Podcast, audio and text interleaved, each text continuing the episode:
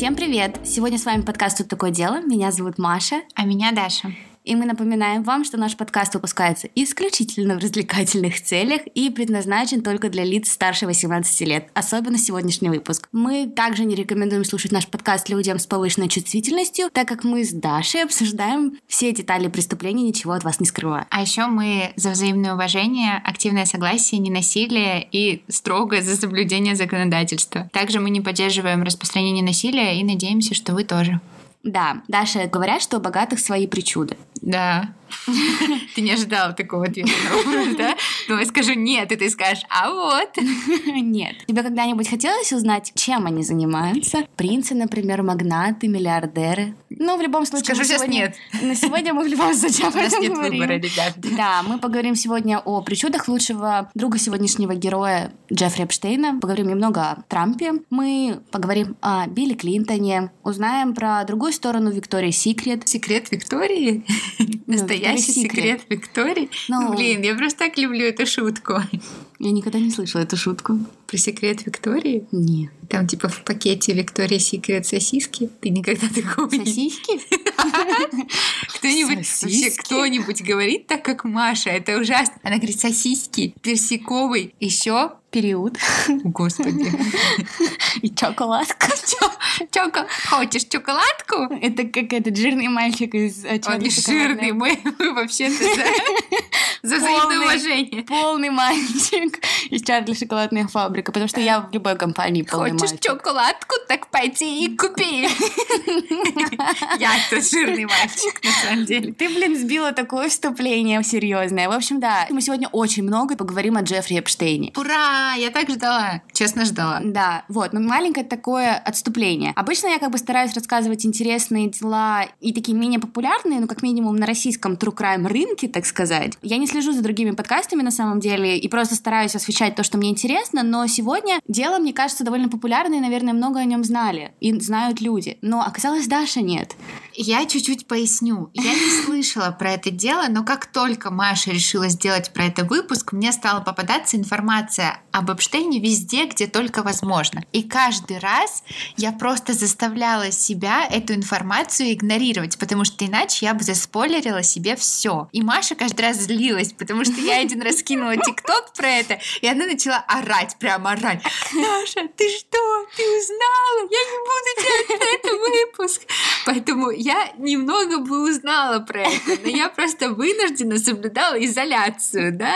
Видите, какая она хорошая подруга, да. Да. И недавно Netflix выпустил многосерийную документалку про эту историю, вот. И она довольно-таки интересная, но как во многих документалках, Netflix сосредо- сосредоточился больше на жертвах. Поэтому я очень советую ее посмотреть, потому что о жертвах я практически ничего не расскажу сегодня. Потому что я считаю, что интересно углубиться в другие вопросы, которые Netflix не осветил особо. Вот, поэтому я советую послушать нас, а потом посмотреть еще и Netflix, если вам интересно, потому что девушки там рассказывают очень много. И подкаст сегодня, ну, третье такое вступление, подкаст сегодня будет очень длинным. Я не знаю, поделю я его на две части или нет, но сегодня будет очень длинный подкаст. Я еще ни для одного нашего выпуска так много не ресечила. И я углубилась в такие просто дыры, в которые, мне кажется, заходить было нельзя. Поэтому много историй здесь, ну, точнее, многих вещей здесь нет. Если вы захотите больше, я могу сделать, например, live в Инстаграме с вашими вопросами или еще один выпуск, я буду только рада. Вот. Но если вам не понравится, ну, sorry. Слушайте. Я слушаю, и вы слушаете. Да, вот. Ну ладно, ну, много не по делу, перейдем к делу. Итак, э, наша история... Как ты сказала? Много не по делу, перейдем к А. делу. Что за прибаутка такая? Нифига себе.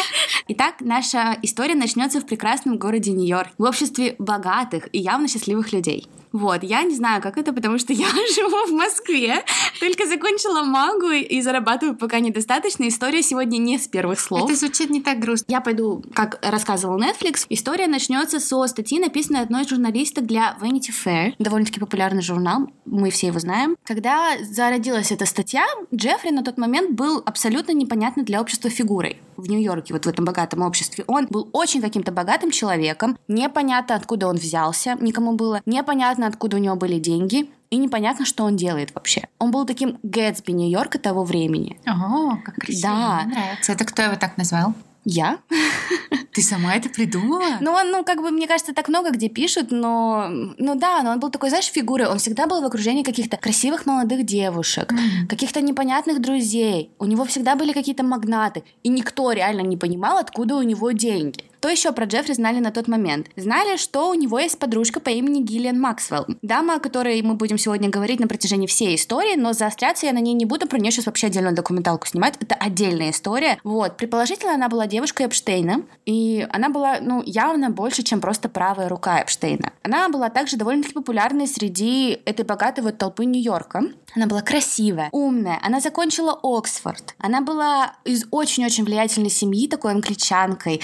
И вот прям, ну, вообще, знаешь, такая и симпатичная, и все дела. Ее отец, с которым она очень хорошо дружила, его звали Иэн Роберт Максвелл, и, как говорят, он был таким медиа-гигантом. Mm-hmm. Вот, про него тоже отдельная история. Тут просто про всех можно реально отдельную историю рассказать. Но краткий такой синопсис. Говорят, что у него были связи с Масад, это вот израильская mm-hmm. спецслужба, и умер он вообще, знаешь как? Он упал со своей 15-миллионной яхты под названием Леди Гиллиан. Он был очень-очень богатым мужчиной. Он занимался... Публи... Подожди, что значит упал? Куда ну, упал? В воду? воду? Конечно. Но ты знаешь, какие яхты высокие бывают? Нет. Яхты бывают очень высокие. И когда люди с такой высоты падают, вода, она как... Как камень. Как камень, да. Плюс я не знаю, если честно, я не стала его ресечить, иначе я бы вообще закопалась. А он сам упал? Да, да, да, это было не убийство, сто процентов. Возможно, жаль. самоубийство, кто знает. Жаль, жаль. Но да, он занимался, в общем-то, публицистикой, и в Нью-Йорке у него был свой публицист публицист, публицистический... Публицистический. Публицистический дом. Назывался он... Или и, публичный. Да, и в Нью-Йорке... Нет, Маш. Публичного не было. Был публицистический. Да. Да, нет. Вот. И в Англии он тоже выпускал очень крупные газеты. Он выпускал The Daily Mail, Daily Record, то есть такие прям, знаешь, ежедневные серьезные газеты. И также он был, по-моему, главой э, British and European Publishing Corporation. Угу. Ну, то есть такой очень крупный мужчина. Да, очень крупный мужчина. Рынке, на рынке бизнеса. Да, в этом выпуске мы фальшеймим. В первую очередь меня. Да никто, кроме тебя самой, никто так не... Нас-то двое. Так что 50% этого общества. И, в общем, он умирает, и через пару недель узнают, что с пенсионного фонда некоторых его компаний пропало примерно 460 миллионов очень странный он человеком был. И вообще, как бы, знаешь, там говорят, что он ортодоксальный еврей, который сбежал из Чехословакии, когда туда Ого. пришли нацисты, а многие члены его семьи были отправлены в Аушвиц. Потом он, мол, воевал то тут, то там, во Франции или еще где-то, придумывал себе разные имена. А потом по окончанию войны он приобрел какой-то печатный немецкий дом, эксклюзивные права у него появились, и он стал печататься и вот развиваться, mm. и стал крупным. Когда он умер, у него осталось 9 детей, и младшая из них была Гиллиан. И Гиллиан очень любила своего отца, они прям, ну, у него яхты в честь mm-hmm. нее названа. И говорят, что когда он умер, он, ну, как бы, по идее, должен был оставить большое наследство и состояние. Но, как бы, во-первых, скандал 460 миллионов долларов, во-вторых, говорят, что Гиллиан просто убивалась из-за смерти отца. И в-третьих, он оставил Гиллиан небольшой фонд, и этот фонд выдавал ей всего лишь 80 тысяч фунтов в год. На который... Бедняжка. Да, не работая, на которой Гиллиан нужно было прожить. Бедная Гиллиан. Как бы, ну, это, естественно, большой контраст, потому что раньше Гиллиан не знала слова «нет», и ей нужно было найти кого-то, кто ее как бы обеспечивал бы, ее потребности осуществлял все дела, и она нашла Джеффри. И они прям вот, ну, сошлись, как оказывается потом. И вот, в общем, журналистку по имени Вики, этот Vanity Fair, просят написать статью про Джеффри. И говорят как бы такой концепт. Мы достаточно не знаем про этого крутого парня, про которого все говорят и хотят знать, поэтому давай сделаем такой хороший research, напишем про него хорошую статью. Mm-hmm. Но мне кажется, Эпштейн не особо хотел этого, потому что он, знаешь, такой... Вот он оказался таким отличным примером нарцисса. Mm. Потому что он хотел оставаться, с одной стороны, в тени, потому что мы потом узнаем, что у него были очень-очень грязные делишки. Но с другой стороны, он обожал то, что он такой популярный и красавчик. У него там, например, в доме вокруг сплошные фотографии со знаменитыми звездами, с его друзьями. Он везде, везде светился со всеми такими людьми. А ему нравилось внимание или контроль, который он получал? И то, и то. Потому mm. что потом мы узнаем, что Джеффри был самым настоящим блэкмейлером. И он очень-очень много информации собрал. И он имел контроль над очень-очень большими людьми. Ну, то есть я говорю очень там, генпрокурор США, и все такие люди. И так Вики начинает общаться как бы с друзьями Джеффри, с людьми, которые его как бы знают. И в документалке говорит, что вот даже на, на вот этом первом моменте она уже увидела красный флаг. она нашла первую жертву Эпштейна. Один из ее источников рассказал ей про девушку, у которой был плохой опыт, так сказать, Джеффри в кавычках. С этой жертвой мы знакомимся в документалке. Это девушку звали Мария Фармер. Мария Почему стала... звали? И зовут. Ее ага. зовут Мария Фармер. Ага. Да. Она стала первой жертвой, кто вообще, в принципе, написал на Джеффри заявление с обвинениями в домогательствах и изнасиловании. Ага. Она закончила Нью-Йоркскую академию искусств в 1995 году. И она, ну, очень красиво рисовала. И на выпуск у них была такая большая выставка, где она выставляла несколько своих картин и быстро их продала. Но тут к ней подходит Эйлин Гагенхэм, Гагенхэм, как-то так ее зовут. И здесь, вот до того, как мы сейчас дойдем до истории Марии, как бы нужно немного сказать и сконцентрироваться на этой Эйлин, Айлин, я не знаю, как ее зовут, на этой вот козе, про которую Netflix особо ничего не рассказал. Эта женщина, ну, из очень тоже богатой семьи, в Нью-Йорке даже есть музей, арт-музей. В принципе, мне кажется, в этой истории может не говорить, что человек из богатой семьи, а наоборот говорить, если вдруг человек не из богатой семьи, потому что мы будем презюмировать, что здесь все богатые. Ну вот Мария не из богатой, Мария из обычной семьи просто очень талантливая. А это Айлин, у нее как бы в Нью-Йорке, у, под ее фамилией, я не знаю, какие там связи, но как бы под ее фамилией как бы связь должна быть, огромный, очень знаменитый музей искусства. Все говорят, что Айлин просто огромный суппортер, прям она поддерживает искусство, у нее глаз на молодых и крутых Подожди, художников. это музей Гuggenheim, что ли? Да. А, Гuggenheim, вот так, да. Это вот она как-то с ними связана, по-серьезному прям. Ничего себе. И вот на этой выставке как бы Мария выставляет несколько, по-моему, три свои картины и продает их. Ей было 25 лет. За одну картину ей дали 14 тысяч, за две других по 12. Mm-hmm. Ну, то есть это большие деньги. Но тут к ней подходит это Айлин и говорит, типа, Мария, тебе нужно продать эти картины другой паре. Мария сказала, в смысле, я как бы их уже продала, я не могу пойти и сказать, сори, так не делается. Mm-hmm. И ты говорит, нет, эти картины поедут в дом к Джеффри Эпштейну и Гиллиан Максвелл. Она и говорит, они очень сильно помогают Академии, они мои большие друзья, поэтому ты продашь им этим картины и продашь их с огромной скидкой. И Мария продала все картины за 6 тысяч. Жесть. И прикинь, какие она потеряла деньги. Мгм. И тут через несколько месяцев Мария звонит Джеффри и говорит, у меня есть для тебя работа, и если тебе интересно, то приходи ко мне. Она приходит, и оказывается, что суть работы заключается в том, что она живет в его доме, то есть как бы как хостес, но в доме Мгм. у богатого мужика. И вот прикинь, какое-то разочарование. Ты хочешь стать знаменитым художником, ты очень талантливый художник молодой. Тебя сначала валят в твоей же академии, а потом ты становишься каким-то хо... Я не говорю, что быть хостес это плохо, но это никаким образом не поддерживает ее тягу к искусству. Но она согласилась? Да. И по итогу она соглашается, и у них с Джеффри начинаются какие-то такие разговоры, типа, ну, я бы, наверное, назвала это груминг. Зная Джеффри, это Мгм. груминг. Он начинает спрашивать, как у нее дела, сколько у нее братьев, сколько у нее сестер, и все в таком духе. Мгм. И она как бы рассказывает, что у нее есть сестра Энни, которой 16 лет, и что она просто мечтает попасть в, там, в лигу Айви, ну это топовые колледжи Мгм. в Америке. Лига Плюща. Лига Плюща, да. Мгм. И Джеффри говорит, ой, как интересно, давай-ка мы отправим твою сестру Энни, ну ты же такая хорошая у меня подружка, давай мы отправим твою Энни в международную какую-нибудь благотворительную поездку. Ну, они же ездят там, знаешь, английский Да, детям да, да. преподавать. Вот. И это как бы ей поможет с резюме, и он сказал, что он это платит. И Мария как бы была, ну, естественно, она была на седьмом небе от счастья. Мгм. Еще никаких не было красных флагов, ничего. Ну, как бы почему отказываться? Никто, мне кажется, не откажется от такого. Джеффри приглашает Энни остаться у него в доме в Нью-Мексико, типа познакомиться там, все дела, мол, останешься у нас и от нас полетишь. И там была Гиллиан еще. И мама этой Энни думала, ну, там будут все дети, кто поедут, они все познакомятся и все. Мгм. А оказалось, там была только Энни, Джеффри и Гиллиан. Энни такая приезжает, и никого нет. Энни 16 лет, да? Да, они ее встретили, они ее провели по собственности. Представляешь, девочка такая из обычной семьи, а там такие особняки, ну просто пипец. И они ей все это показывают. Она ходит такая, типа, ну, не все равно. Но она как бы думает, ну, круто. И Гиллиан ей такая говорит, а тебе когда-нибудь делали массаж профессиональный? Она такая, эм, нет. Ну, подумала, знаешь, типа, ну ладно, наверное, это миллионеры, у всех свои причуды. Что, Мгм, типа, я ничего не понимаю. И Гиллиан говорит, ой, ну тогда у тебя сейчас будет массаж, Энни. И она приводит ее в комнату, сказала раздеться, лечь под, типа, вот это одеялко. Мгм. И оказалось, что массажистка это сама Гиллиан. Она делала массаж и потихоньку стягивала это одеяло. И Энни помнит, что дверь была открыта, Мгм. и что Джеффри все видел. Да, А там было какое-то продолжение? Массаж. Но ее облапали. Мгм. А потом утром пришел к ней Джеффри и сказал, типа, я просто хочу полежать с тобой, пообниматься.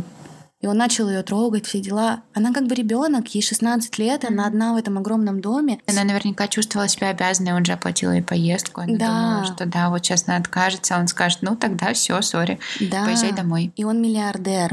Экскурсия по дому это как типа, ну кто ты и кто Да, мы. место показать, да. Да, ее сестра работает, работа сестры. И она испугалась, она смогла убежать, она закрылась в ванной и попыталась забыть эту историю. Она заставила себя забыть, сделала вид, что ничего не было, и улетела в Таиланд. Мгм.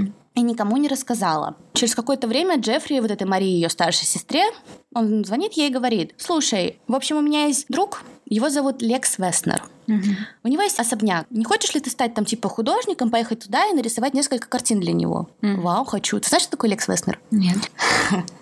Присаживайтесь, пристегивайтесь. Лекс Веснер. Окунемся немного в историю Лекса Маша Веснера. так кайфует от того, что я ничего не знаю про эту историю, она ж прям наслаждается. Ну, Потому что я очень много проресечила, и мне нужно выговориться. Давай, мы тебя слушаем. Лекс Веснер — это мультимиллиардер, мультимиллионер, мультимиллиардер. Мне кажется, там уже разницы нет. Да, никакой. Он стал основателем, ну, он бизнесмен, но он основал L Brands. Это компания, которая на рынке держит Victoria's Secret, Abercrombie, несколько там крупнейших таких американских компаний, представителей чистого капитализма, типа там Bath and Body Works, ну, Мгм. такие, которые на русском рынке нет, но Victoria, Abercrombie, ну, это же Мгм. очень о многом Мгм. говорят. Это очень крупные бренды. И сошелся он с Джеффри, как говорят, по счастливой случайности. Мы сейчас будем реально прыгать во времени. Сейчас я про Лекса Веснера расскажу, потом снова про историю с Марией и дальше, потом мы снова вернемся и посмотрим вообще, кто такой Джеффри. В общем, они сходятся по счастливой случайности. Ему срочно потребовался финансовый менеджер. Кто с кем еще раз? Векснер с Джеффри. Ага. И в 87 году им стал Джеффри Эпштейн. Говорят, что они до этого были знакомы, все дела.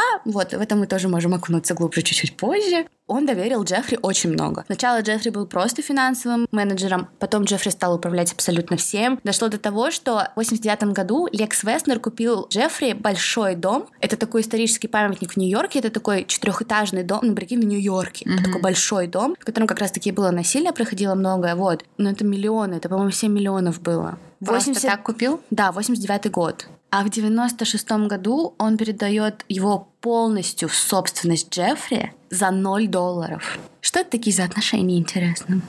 Некоторые говорят, они спали. М. Вот, в этом ничего плохого нет. Ну, просто сам факт. А, нет, извините, дом этот был не в 4 этажа, этот дом был в 7 этажей. В Ого. Нью-Йорке, в центре, в самом дорогом районе. И когда Джеффри туда переехал, он его переделал под свой стиль. И есть такая статья, я дам на нее ссылку, она на английском. Ни конца не знаю, что было в этом доме. Но говорят, что он там поставил стулья с обивкой из леопарда, скульптуру полный рост, даже больше афроамериканского воина. И у него было очень-очень-очень много, ну вот, нюдов, нюцев по Мгм. всему дому. Там картинки женщин, которые курят там трубки с опиумом, женщины в каких-то там одежках из а, животных, наркотики, очень много каких-то как будто бы молодых девочек, голых, картины, фотографий. И все заставлено его фотками со О знаменитостями. боже. Да, очень А странно. это он сам все обустраивал, да? Да, такой очень странный, конечно. Одна из жертв рассказывала, что у него там была ванна, и в этой ванне были прикреплены искусственные груди, чтобы когда он мылся, он мог их лапать.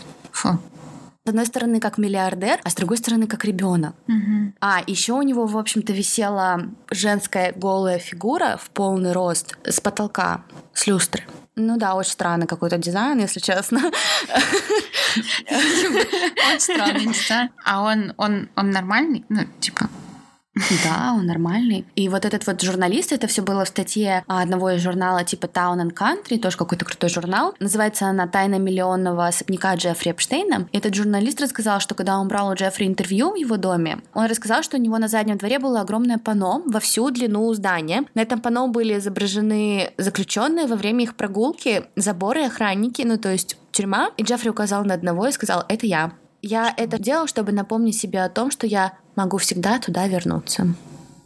Да, ну я расскажу, почему он там был. Но и также скажу, забегая вперед, что Джеффри это не помогло, ничего ему никак не напомнило. Вот, но вернемся к Лексу Векснеру. Итак, он дарит Джеффри этот дом, а в 81-83 годах, где-то так, он сделал на Джеффри полную доверенность по распоряжению своими средствами. На все в смысле? Вообще на все. Вообще, во все на все. Да, а самого Джеффри сделал попечителем фонда Лекснера. Жесть. Вообще Какие у просто. них отношения странные, я чуть не понимаю. Ну вот реально многие говорят, что они спали. Но даже если они спали, ну и что? Такие подарки не делают близкому другу, такие подарки делают любимому человеку. Да, это даже не просто про подарки, это про полное доверие своими деньгами. Ну, Кто так любовь. делает? Фу, нет. Фу, не, любовь. Не поняла. Нет, я такого не понимаю. Ну вот, и опять же, возможно... Может быть, он его чем-то шантажировал. Очень похоже на правду. Нет. Какая бы ни была любовь, окей? Но полная доверенность на распоряжение своими средствами это не про любовь. Не может такого быть. Не верю. Я согласна. Знаешь, там дошло даже до того, что некоторые тоже там главные вот люди в этих компаниях говорили Векснеру, типа, слушай, ну Джеффри злоупотребляет своими полномочиями. Он говорит всем, что он рекрутер для Виктории Секрет. Лекснер это все игнорировал. И все равно передал, никого не Ну да, слушая. что-то, что-то у них здесь явно не только романтического плана. Да. И когда Джеффри предложил Марии поехать в особняк и Мгм. попробовать там нарисовать эти картины, Мария, ну, она, естественно, была заинтересована, она соглашается. И Джеффри ей говорит, это мой клиент, мой очень хороший друг и миллиардер. И он сказал вот прям дословно, он для меня сделает все, что угодно. М. Так что я не знаю. В общем, Мария приезжает в этот особняк и начинает рисовать. В документалке она рассказывает, что ее рисунки были по теме взросления, и она использовала для них фотографии там переодевания, она, которая сделала там себя и своих сестер. Мгм. Ее сестрам было, ну вот она 16 и, по-моему, 12 лет. Но картины действительно очень красивые, как бы, ну и на самом деле мне кажется, что у человека с нормальным взглядом на вещи, они не вызовут чего-то там пошлого. Мгм. Но это скорее типа, ну, такая рисует, рисует, и тут туда приезжает Джеффри Гиллиан. И Гиллиан ей говорит, Мария, сегодня вечером Джеффри хотел бы, чтобы ты сделала ему массаж ног. Ну и Мария такая подумает, странно, но как она может отказать? Они типа ей так помогают. Ну, думает, ладно, сделаю ему массаж. И она пошла в комнату его, и она начала делать ему массаж, и как бы он такой говорит потом, сядь рядом со мной. Похлопал, она села, и тут пришла Гиллиан и села с другой стороны. И они стали ее, короче, трогать, обниматься, целоваться. И она говорит, это было настолько мерзко. И она, короче, убежала, запрокодировалась в комнате своей и не выходила, пока те не уехали на следующее утро. И когда она вышла из комнаты и пошла дальше как бы рисовать, и так же, как своя сестра, она не знает, что с сестрой произошло. Так же, как своя сестра попыталась это все выжигнуть из своей головы, она поняла, что пропало три фотографии ее малолетних сестер.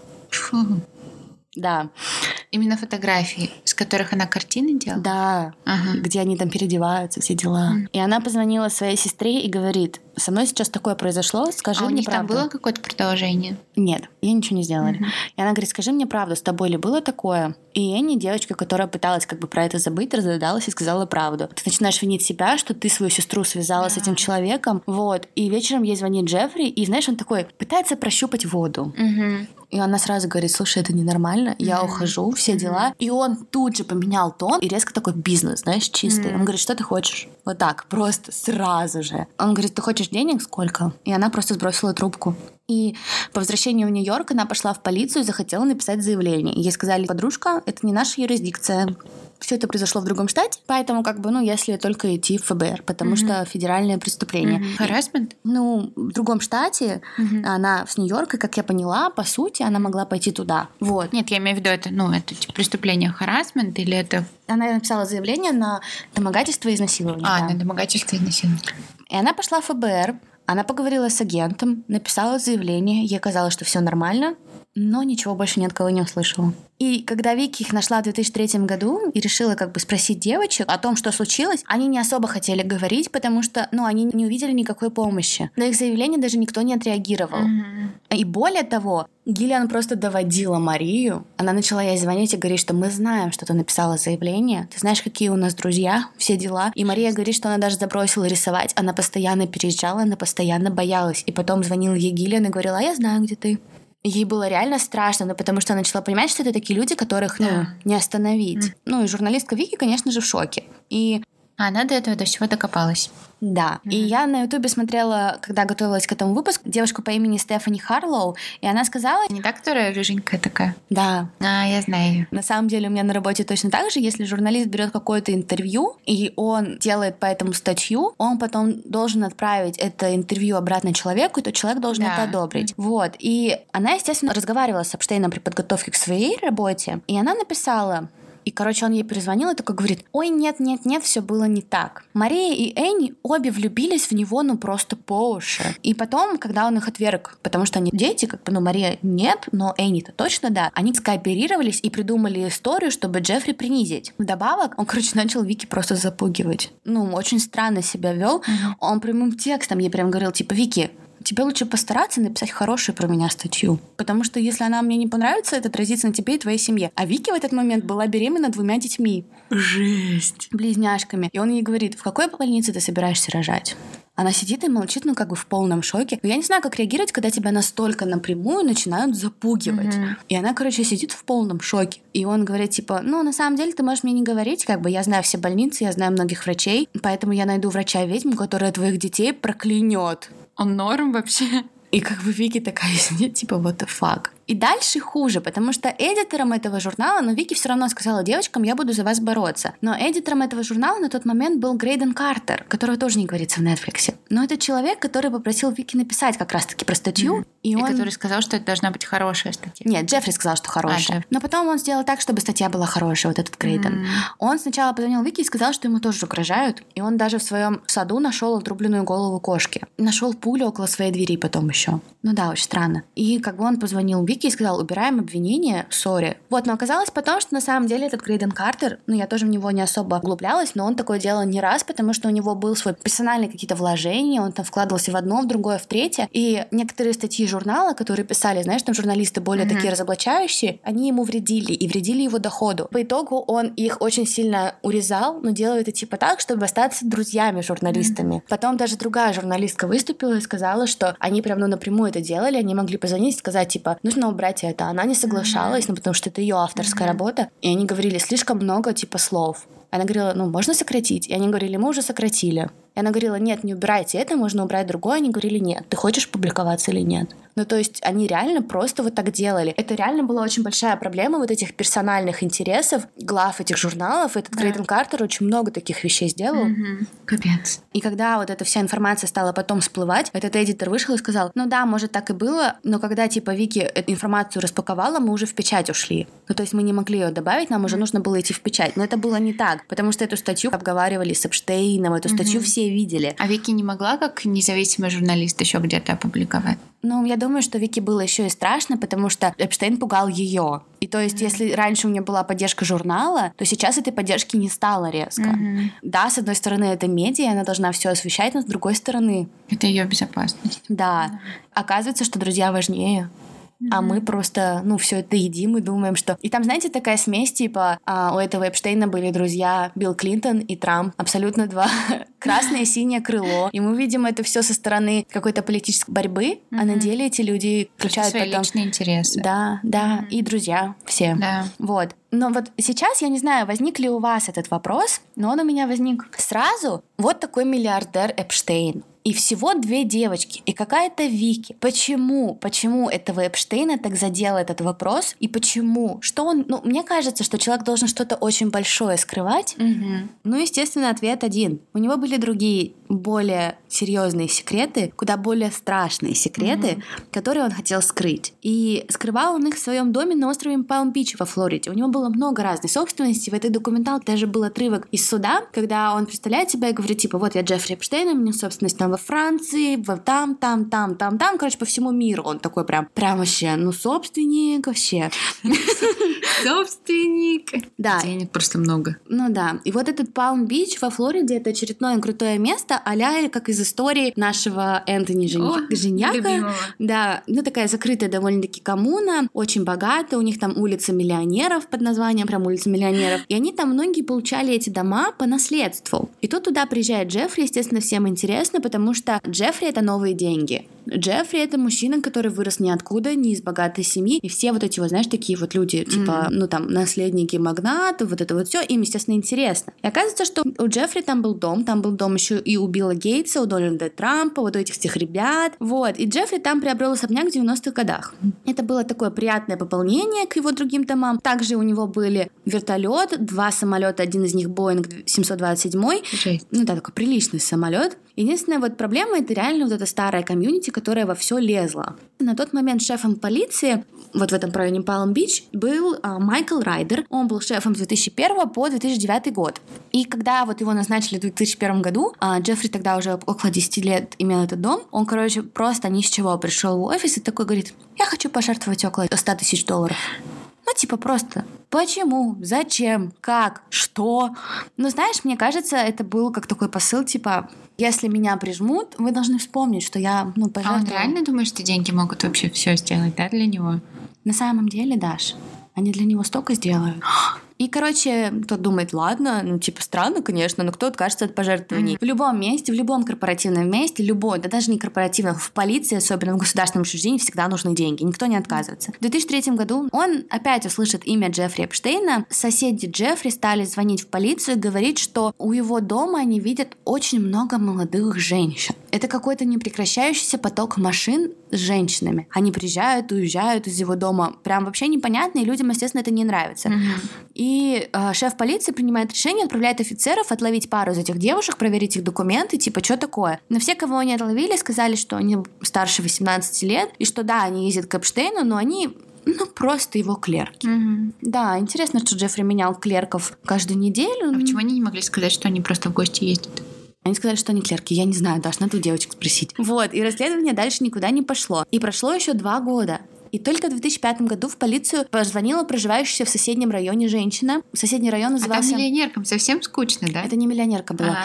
А, а там, в общем, вот этот вот Палм-Бич, это как остров или полуостров. Mm-hmm. А на материке... А первый раз на него стуканули соседи миллионеры, да? Ну да, ну типа, ну прикинь, ты живешь в таком закрытом комьюнити, тут ну, какие-то да, непонятные люди, машины. Да. Вот, и этот вот Палм-Бич, он соединялся мостом с западным Палм-Бич. Палм-Бич был дорогущим, просто нереально крутым местом, а западный Палм-Бич, он был бедным бедным районом. Mm. Ну, я бы сказала, ниже среднего и очень бедный. И наркотики, вот эта вот вся тема. И вот полицию Палм-Бич звонит дама, она вот из этого западного Палм-Бич, mm-hmm. И она говорит, типа, у меня дочь подралась в школе, и при ней нашли 300 баксов. Откуда при подростке столько денег? Ну, никто столько денег не дает. У 14-летней девочки. Mm-hmm.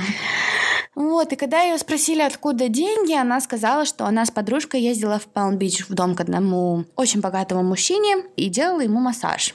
Вот. Они под массажем имеют в виду массаж? Разное было.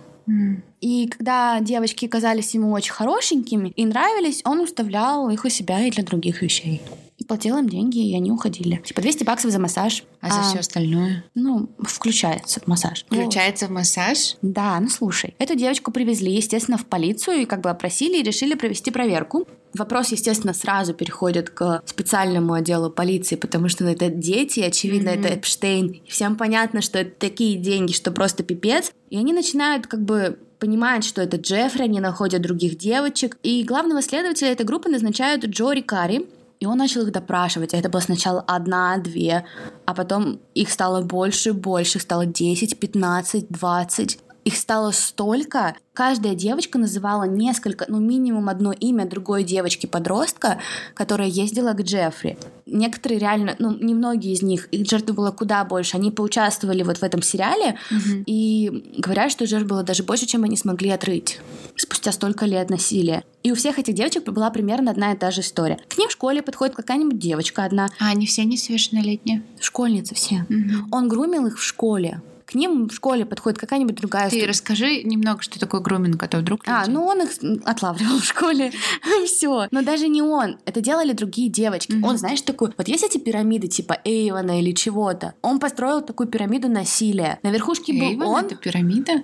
Ну да. Ну, а это то же самое. На верхушке сидит один, и они распределяют, и другие продают и привлекают. Мэри Кей это пирамида? А? Это магазин же. Нет? А Эван почему? Нет, Мэри Кей это то же самое, вот этот распространитель. Ну, значит, пирамида, скорее всего. Ну, это работает как? Наверху был он, потом был Агилен и его другие ассистентки. Они отыскали этих девочек, и потом эти девочки звали своих подружек. И девочки, приходя сами, получали деньги. Но если она приводила Жесть. подружку, он давал этим девочкам по сотке.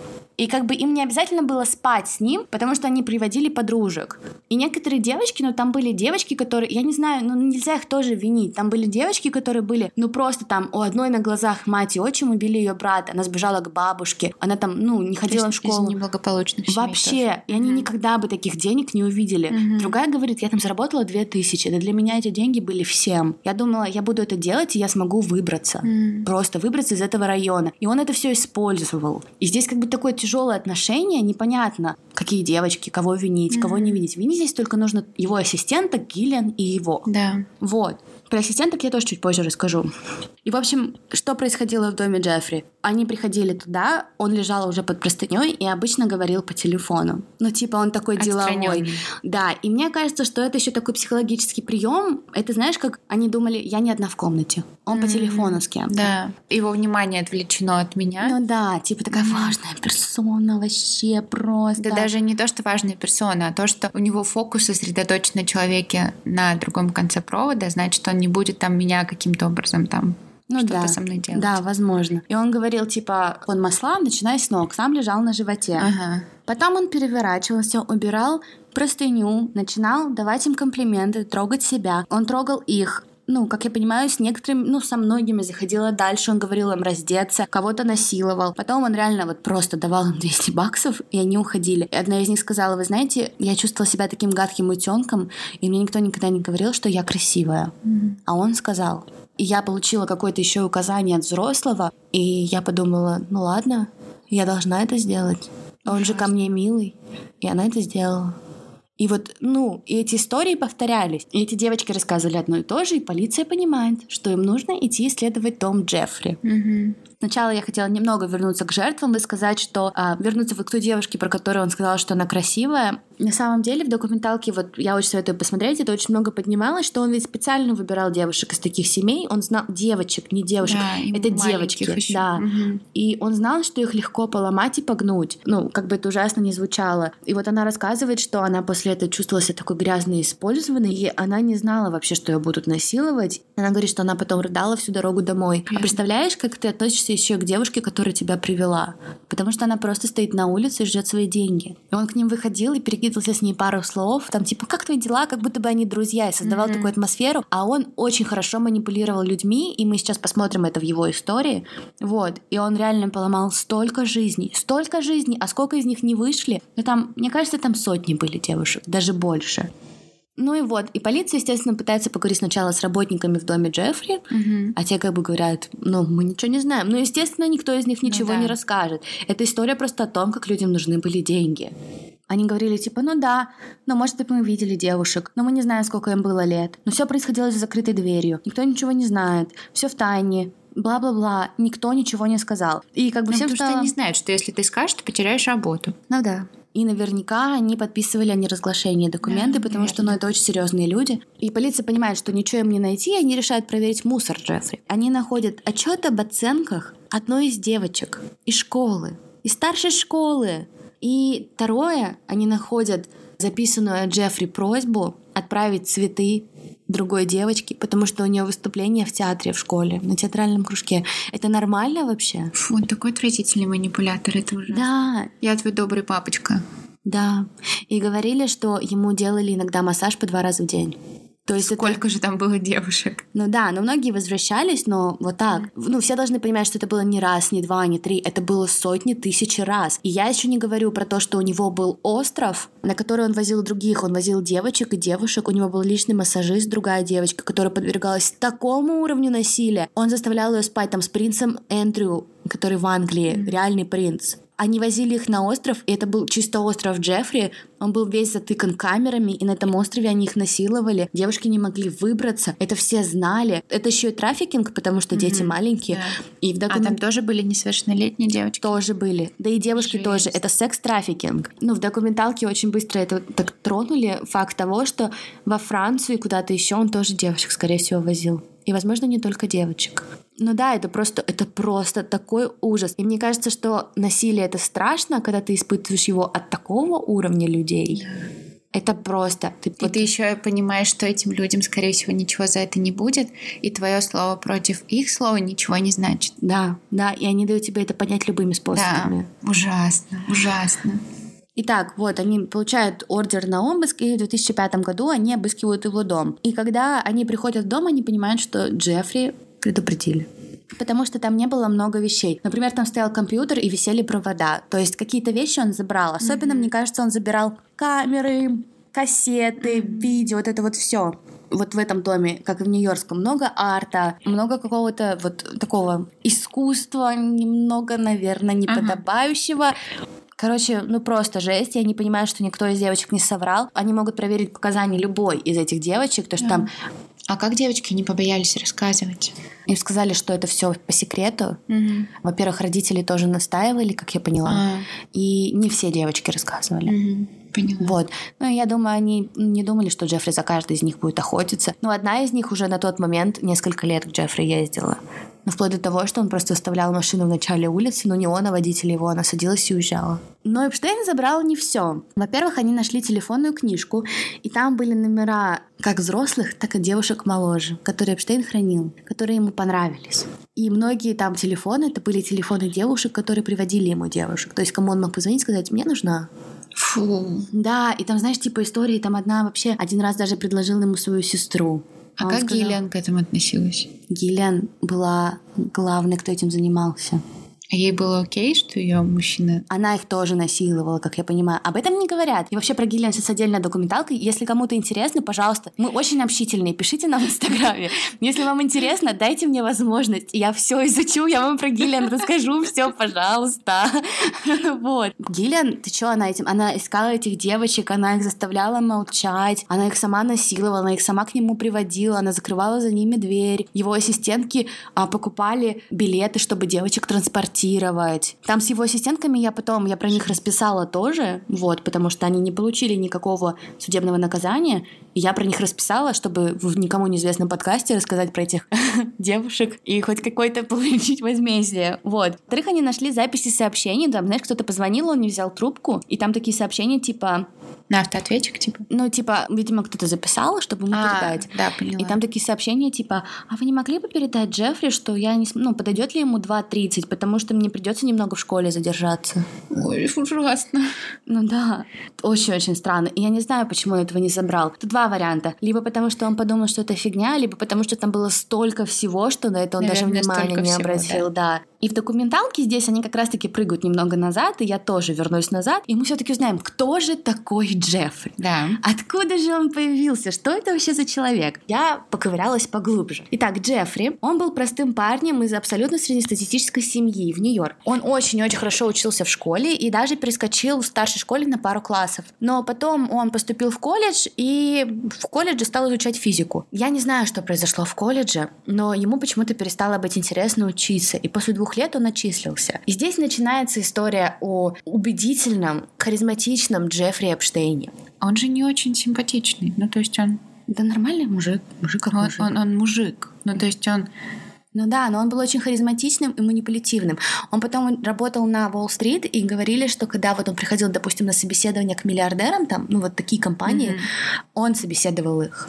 То есть он был таким харизматичным, он мог все построить mm-hmm. под себя. Это ему сыграло на руку, потому что он отчислился из колледжа, но при этом пошел работать в, в школу Далтон. Это одна из самых топовых школ, по-моему, там в рейтинге Forbes она чуть ли не четвертая по Америке, частная школа. И вообще, чтобы преподавать в Америке, нужно иметь лицензию, все дела. А у него, а у него не было даже колледж-дегри, ну то есть он даже колледж И как он там преподавал? На тот момент в этой школе э, был директор Дональд Берр. Дональд Берр был, кстати, отцом... Так, да, угадаю, про него тоже есть документалка, это тоже отдельная нет, история. Документалки нет, но я покопалась. А, он был отцом будущего потом Attorney General, ну то есть это такой генпрокурор, грубо говоря. Вот, по имени Вильям Берр. Мне кажется, нам надо глоссарий к этому выпуску составлять. Ну, я надеюсь, все фолловят, ну, как бы я вроде...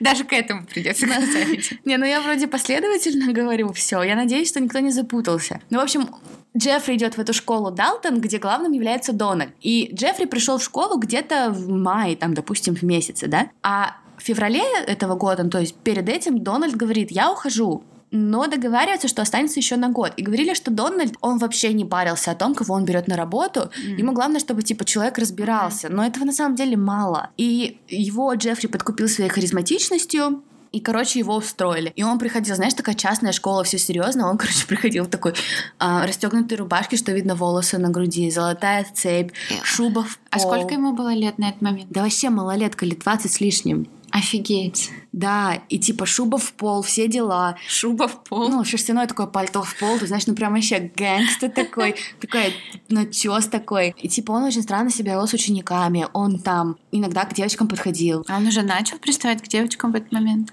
Ну, никто конкретно не говорит, но я думаю, что да. Mm-hmm. Потому что потом его уволят, и мы не знаем почему. Mm-hmm. Вот. Но ладно, забегая немного вперед, я хотела это потом сказать. У нашего любимого, обожаемого, так сказать, Джеффри Эпштейна потом был сосед по имени Вуди Аллен. Ну, мы же знаем все, кто такой Вуди Аллен. Ого. Да, педофил, насильник, омерзительный человек. И вот этот Вуди Аллен снял фильм. И этот фильм про 17-летнюю школьницу из Далтона, uh-huh который по счастливой случайности работал Джеффри. И чуть ли не 40-летнего с лишним, то ли кинорежиссера, то ли кинокритика. Я не смотрела этот фильм. Очень интересное совпадение, правда? Mm. Настолько интересное совпадение. То есть он про него мог снять этот фильм? Возможно. Хотя они говорят, они не друзья, но их фотографировали вместе и все дела. Фу, Вуди Аллен, прям на него даже посмотришь, он выглядит как отвратительный. Фу, я еще когда готовилась, я смотрела, эм, ну он же насиловал... Вуди Аллен, это коротенький такой, да? Да, да, старик. У него же была жена, и она усыновила девочку, и он ее насиловал. И она, ну, даже взрослая, смотрела с ней интервью, она рыдала просто, когда ей показывали обрывки, где он говорит, какой смысл мне был ее насиловать, вот это вот все. В смысле? Ты женился на удочеренной вами девочке? Ты знаешь, Подожди, да? А он потом женился на ней? Он не на ней, он на другой. Они, по-моему, то ли с Китая, то ли откуда-то взяли девочку. Угу. Она выросла, и в 20 лет с чем-то они типа подтвердили, что они встречаются. Он ее растил. А, я что-то такое, да, что-то такое я слышала. А это другая? Или это та же А самая? это другая. А, это другая. Я про другую Та избавилась, а эти типа любовники до сих пор а, вместе. А, про это я знаю, а про ту, которую да. до этого я не знаю. И она прям рыдала. Фу. Ужас. Ну, в общем, да. В другой раз Джеффри пошел на какую-то вечеринку, и там были только ученики, и он, он с ними бухал. Ну, короче, не знаю. Говорят, что он там с кем-то встречался. Другие говорят, что он к нам нормально относился. Девочка говорит, типа, а, у меня родители разводились, мне было плохо, он меня поддержал. Но я думаю, он ее тоже грумил. Просто в надежде, что ей плохо, и потом все будет нормально. В общем, ничего не важно. И вот Джеффри увольняют из этой школы. И непонятно почему. Нет, То есть, вообще никто не сказал. Он просто избежал ответственности, даже если что-то mm-hmm. было. Его просто уволили, все спокойно. И он устраивается на Уолл-стрит. А его нанимают в брокерскую фирму под названием Bear Stern. А у него опыт вообще какой-то, его просто так? Просто он... так харизма. Но некоторые говорят, что он на тот момент встречался с главой этой фирмы, с дочкой, точнее, главой этой фирмы. Вот. А, а кто-то говорил, что он типа сам. Но директор, который его нанимал, сказал, что ему позвонил этот CEO и говорит, типа, нужно его взять. А когда-то говорят, ну, типа, говорят, про собеседуй его. Но когда-то говорят, ну да, всем понятно, что его возьмут. Угу. И, короче, его взяли, и он нормально работал, но тут узнают, что на самом деле он колледж не закончил, он просто соврал. И его вызывают, как бы говорят, зачем ты соврал? Он говорит, типа, я не хотел, ну, потому что вскрылось бы тогда, что я в школе тоже преподавал mm-hmm. незаконно. Я, типа, не хотела этого делать. Ну, его говорят, типа, ну, прикольно, но его увольняют. И его при этом хвалили все равно. Говорили, что, типа, он прям вот был готов к любым изменениям, всегда очень быстро реагировал, решал любую проблему. И два месяца спустя, или три там, он стал limited партнер. Ого. Но когда его увольняют, Джеффри опять не теряется, потому что а, был такой мужчина Стивен Хоффенберг. Он а сидел... он вообще не парится, да, по жизни? Ни о чем, видимо. Нет. Стивен Хоффенберг, он сидел, потому что он провернул огромную пирамиду на Уолл-стрит, и в 1986 году его знакомят с Джеффри. Я знаю, это очень много имен, но надеюсь, все фолловят на момент знакомства Джеффри Хаффенберг уже был очень знаменитым, ну, таким богатым мужчиной, ну, потому что он играл на Уолл-стрит. А он был старше? Они были примерно одного возраста. Ого. Но он такой тоже летал, самолеты, девочки, не девочки, такой популярный. И он, кстати, выступил, он уже такой дедушка-дедушка, ну, старше немного ну, Эпштейна. Да, дедушка. Он выступил в документалке, и он сел, сказал, меня зовут так-то, и это моя возможность отплатиться за свои ошибки. Если бы я тогда не помог Эпштейну стать таким богатым, он бы не изнасиловал и не испортил жизни стольким девочкам. Mm. Вот. Дед тут хороший.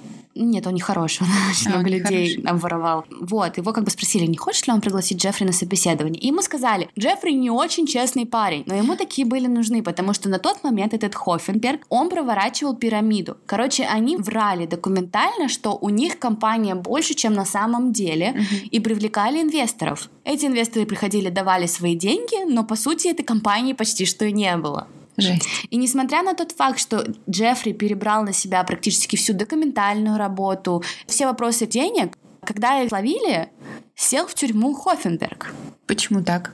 А Джеффри нет. Почему? Потому что Джеффри манипулятивный кусок говна. А как так вышло? Он сказал, они обворовали людей на 460 миллионов. Если что. В общем, когда начали спрашивать, почему, потому что, по сути, Джеффри работал с поддельными ценными Мгм. бумагами, с поддельными активами, манипулировал ценными бумагами и акциями на рынке сам, не Хоффенберг. Хоффенберг не предал его и не подставил. Хоффенберг сказал, что Эпштейн эм, годами говорил ему, типа, что он работает и вообще общается уже тысячу лет с федеральными органами. А, и что, типа все на мази. И что у него связи. И Хоффенберг не верил в то, что даже если, типа, он сейчас Джеффри подставит, Джеффри сядет. И, типа, он думал, ну, если он уже с ними тысячу лет общается, ну, что я изменю? Он думал, если я его подставлю, я только себе сделаю хуже. А тут всего 20 лет. Причем, ну, я уверена, что они, ну, если они 460 миллионов своровали, То у него были приятные 20 лет. и я уверена, что они эти деньги спрятали хорошо. Ну, то есть они не хранили их на тумбочке и на кредитной карточке в банке. Ну, это не такие люди, и деньги делаются не так. Маша после этого выпуска точно знает, как делать деньги. Нет, на самом деле. На самом деле я искала именно это. Как сделать деньги, блин? Да. Говорят, что к тому моменту, естественно, Джеффри уже насиловал. И что Джеффри очень сильно любил делать, и о чем до сих пор говорят, это о том, что он хранил все. И у него на всех, как я уже говорила, было говно. Говно это в смысле компромат. Да, компромат. И особенно это стало понятно именно с историей с Лексом Веснером, то, что, ну, откуда столько денег, откуда столько доверия, несмотря на то, даже если они спали. Да к тому же, что в этом такого страшного? Ну, и там, типа, приходил журналист, которому там все сливали, и он рассказывал, что там у Джеффри появлялась собственность, где компании Векснера что-то строили, ну, вот такие вот вещи. И когда у Лекса Веснера строилась его яхта. Яхта, когда строится, это, ну, довольно-таки личный момент, и ты как бы на любом этапе строительства м, в этом вопросе участвуешь. И Лекс Векснер строил себе яхту, в переговорах участвовал Джеффри Эпштейн. Ну, очень-очень странно. Это настолько личный вопрос. Почему Джеффри Эпштейн? Ну, как бы очень странно, короче, я не знаю. Да, у них А, реально очень странные какие-то взаимоотношения, непонятные. Теперь мотаем обратно на расследование. В 2007 году, когда вот это расследование переходит на новый уровень, Лекснер с Эпштейном ругаются. И Лекснер даже выступил на конференции и говорит, я это не поддерживаю, он сломал много жизней, а еще он украл у меня 46 миллионов долларов. На конференции сказал. Ну, типа, всем стало известно. Было типа публичное. Да. Это? Ага. Но он публично об этом заявил. Мгм. Но он не завел о краже Уголовное. дела. Ага. Он ничего не сделал. То есть просто сказал. Ну да. И типа, я не знаю, сколько у Векснера должно быть денег, что 46 миллионов — это фигня. Но с другой стороны, это, ну, это очень много денег. Ну, я не знаю, но это очень странно. Да, у него точно был какой-то компромат на этого чувака. Ну, я уверена, потому что, ну, так всегда и будет потом. И там даже потом, когда в деле стало понятно, что что-то все как-то долго идет, девочки обратились к другому адвокату, который бы помог им с гражданскими делами, типа возмещения ущерба. И этот адвокат говорит, что на него стали давить, и что как-то расследование шло очень медленно, потому что дело пришлось передать э, в ФБР, потому что это дети, а ФБР как-то долго все перерасследовало, и этот адвокат нанимает частного сыщика. И частный сыщик просто пошел по домам говорить с людьми, и просто чуть ли не через каждый дом он кого-то находил. И он предоставил ФБР список, он нашел 45 дополнительных жертв. 45. А Никто- сколько у них было? 20? Ну, 20 с чем-то, да. Около 70 они Ага. точно нашли. И никто этих девочек даже не допросил. Эпштейн нанял своих частных сыщиков. И началась просто какая-то война частных, Частных сыщиков. сыщиков. И они светили этим девочкам в окна, фарами. Дошло до того, что вот этот вот адвокат, а частный сыщик, приезжал, забирал их, отвозил в мотеле, потому что девочки боялись. В ноябре 2007 года ФБР удается собрать на Эпштейна дело. Это дело было у одной очень крутой ФБР-агентши, и она очень была заражена этим делом. Ага, она хотела, ага. Помочь. чтобы девочкам Мгм. помогли, да. И как бы у них было прям все для утвердительного приговора. У них было 35-40 жертв. И суду нужно было признать только одну жертву, чтобы ага. Эпштейна закрыли навсегда. Не надо всех, а у них да. было так много. У них были доказательства того, что некоторые из них он возил на своем самолете, то есть угу. это секс-трафикинг и федеральное преступление, и это дети. И в-третьих, у них были имена тех, кто был с ним и кто ему помогал. Угу. Типа пособники. Да. Но тут по счастливой не случайности федеральным обвинителем по этому вопросу становится Александра Коста, друг сына директора, директора школы, а, друг Трампа. А Коста, если что, во время правления Джорджа Буша занимал четыре утвержденных президентом Сената США поста. В 2003 году он стал помощником генерального прокурора отдела гражданских прав. По иронии судьбы, кстати, между прочим, он усилил преследование против торговли людьми в это время. Да.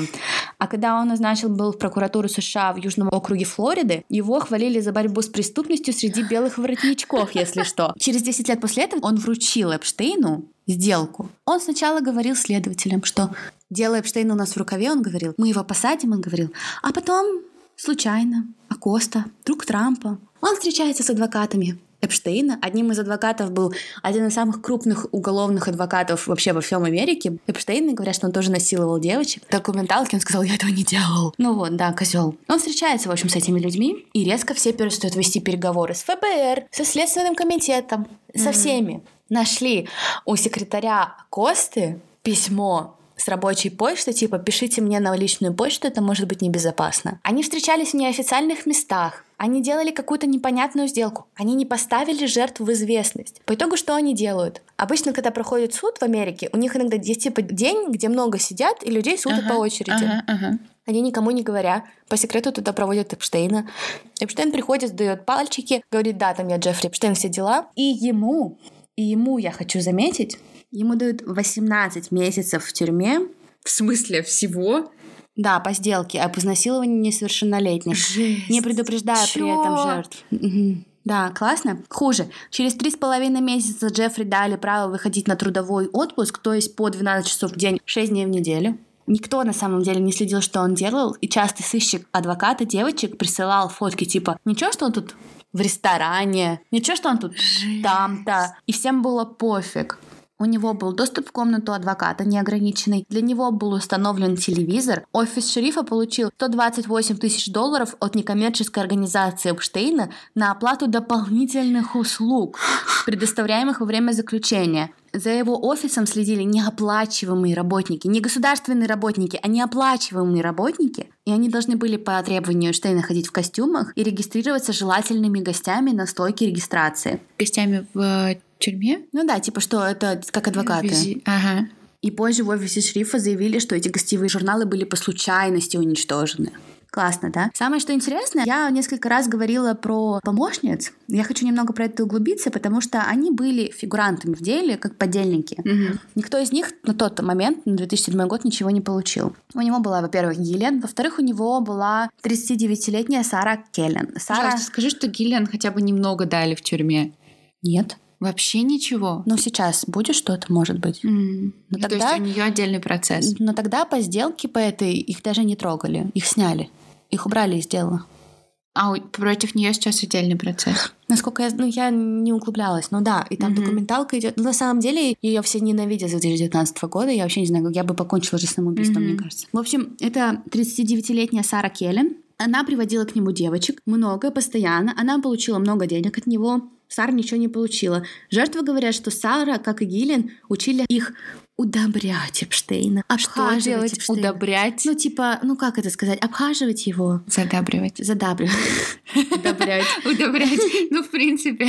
Ну да, но они буквально показывали, как делать правильно. Да, они запрещали обращаться в полицию, покупали билеты. На этих самолетах сидел Билл Клинтон. Хотя офис Билла Клинтона говорит, что это не так, но до там вплоть 2000 какого-то года Билл Клинтон 19 раз летал на остров. И там была... Да. И там была одна девушка, которая рассказывала, что они с Биллом Клинтоном ездили, у него была какая-то миссия в Африку, и Эпштейн даже ее туда позвал. Но Билл Клинтон ее не насиловал. Но Билл Клинтон был на острове. Ну, то есть, знаешь, что типа так, ну, вокруг этого факта ходят, но ходят же. Жесть, Маша.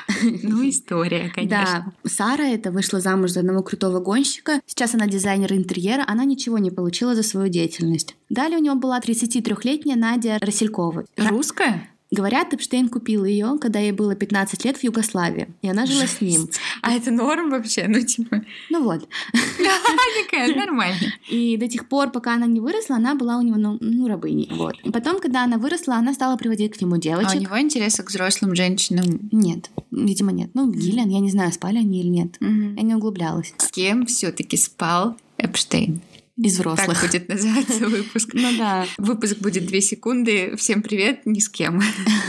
Только 16-летними девочками. Только педофил. Да, когда она стала приводить к нему девочек, она с ними спала. Но при этом она подрабатывала моделью, работала там у Шанель, вот таких. М. А сейчас она стюардесса чартерных рейсов. У нее своя компания по подготовке стюардесс, которая находится в здании Эпштейна. Вот. И ей тоже за это ничего нет. Нет. И она очень удобным образом, не знаю, кто ее оплатил, хм, давайте-ка подумаем, пилот.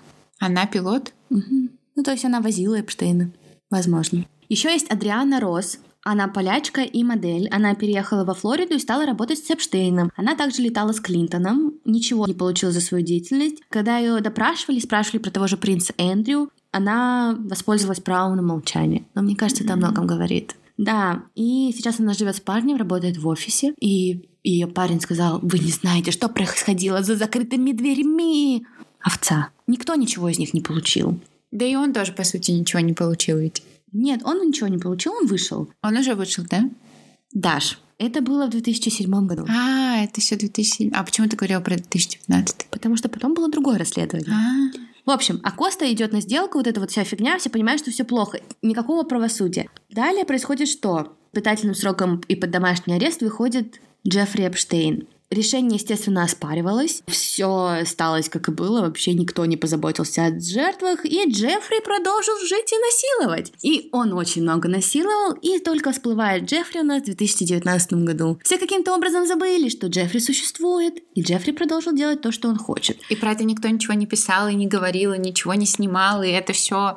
Я думаю, что про это говорили, но имя Джеффри Эпштейна вылетело на такие вот какие-то объемы Ага. вот только, в Только в 19-м. И то после документалки Netflix. Не так много про это и говорили. Я думаю, знали в Америке.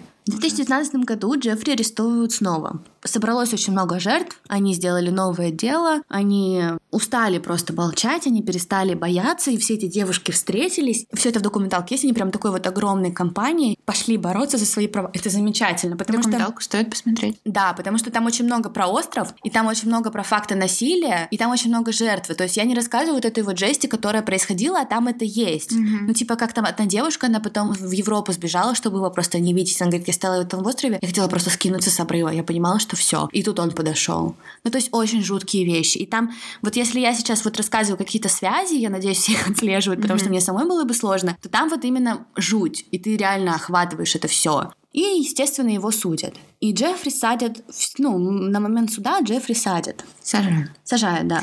Мы узнаем. Ты сказала про удобрение. А потом Сейчас посажают. Просадят. Этот цветочек садят. Вот. Фу, не цветочек.